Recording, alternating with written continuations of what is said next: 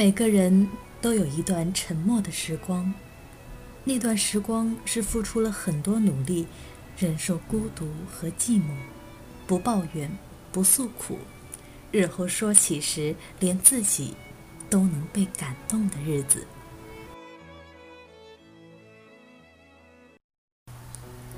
朋友你好，我是一笔丹青，今天我们来继续读这本书。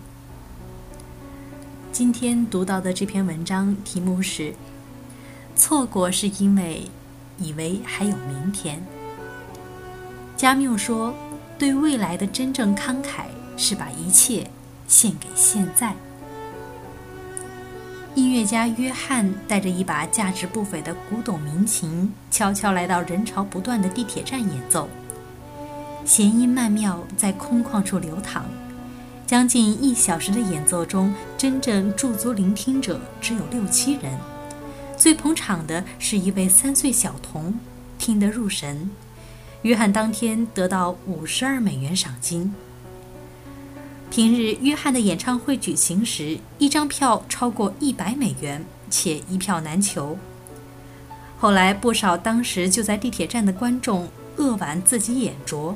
错过了一场免费或者廉价的音乐盛宴。有位忙碌的朋友得知老婆罹患重症，彻头彻尾变了一个人，亲自下厨陪太太散步。可是妻子敌不过病魔摧残，三个月后就撒手人寰。他很伤感地说：“太忙了，错过了与妻子营造最美好的人生时光。”想弥补，却弥补不回来了。医生的儿子从十九楼一跃而下，留下一封遗书。信中留言：最想爸爸陪他，最想看电影，最希望快快乐乐。儿子往生之后，爸爸才明白，人生中最珍贵的不是成就，而是亲情。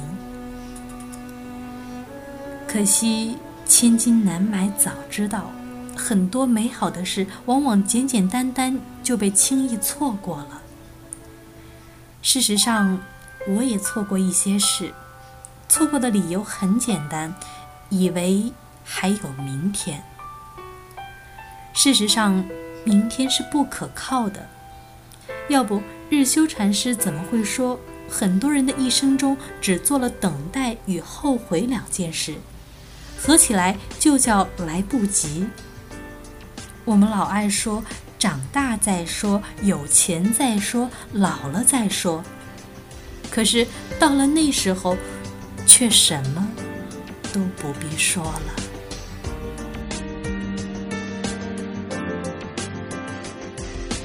我们都有看不开的时候。总有冷落自己的举动，但是我一定会提醒自己，如果还有明天，我们都有伤心的时候，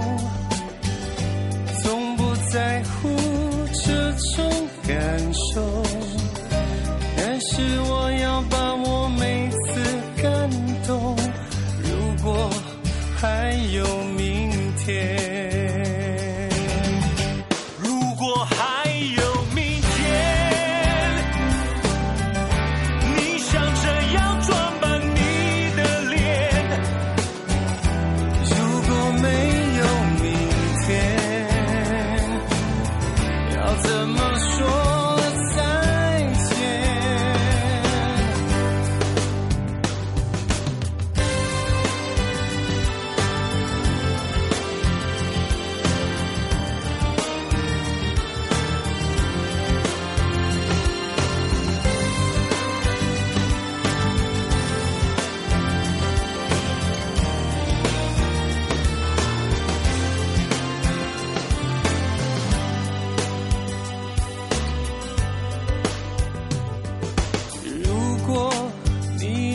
出我的迟疑是不是你也想要问我究竟有多少事还没做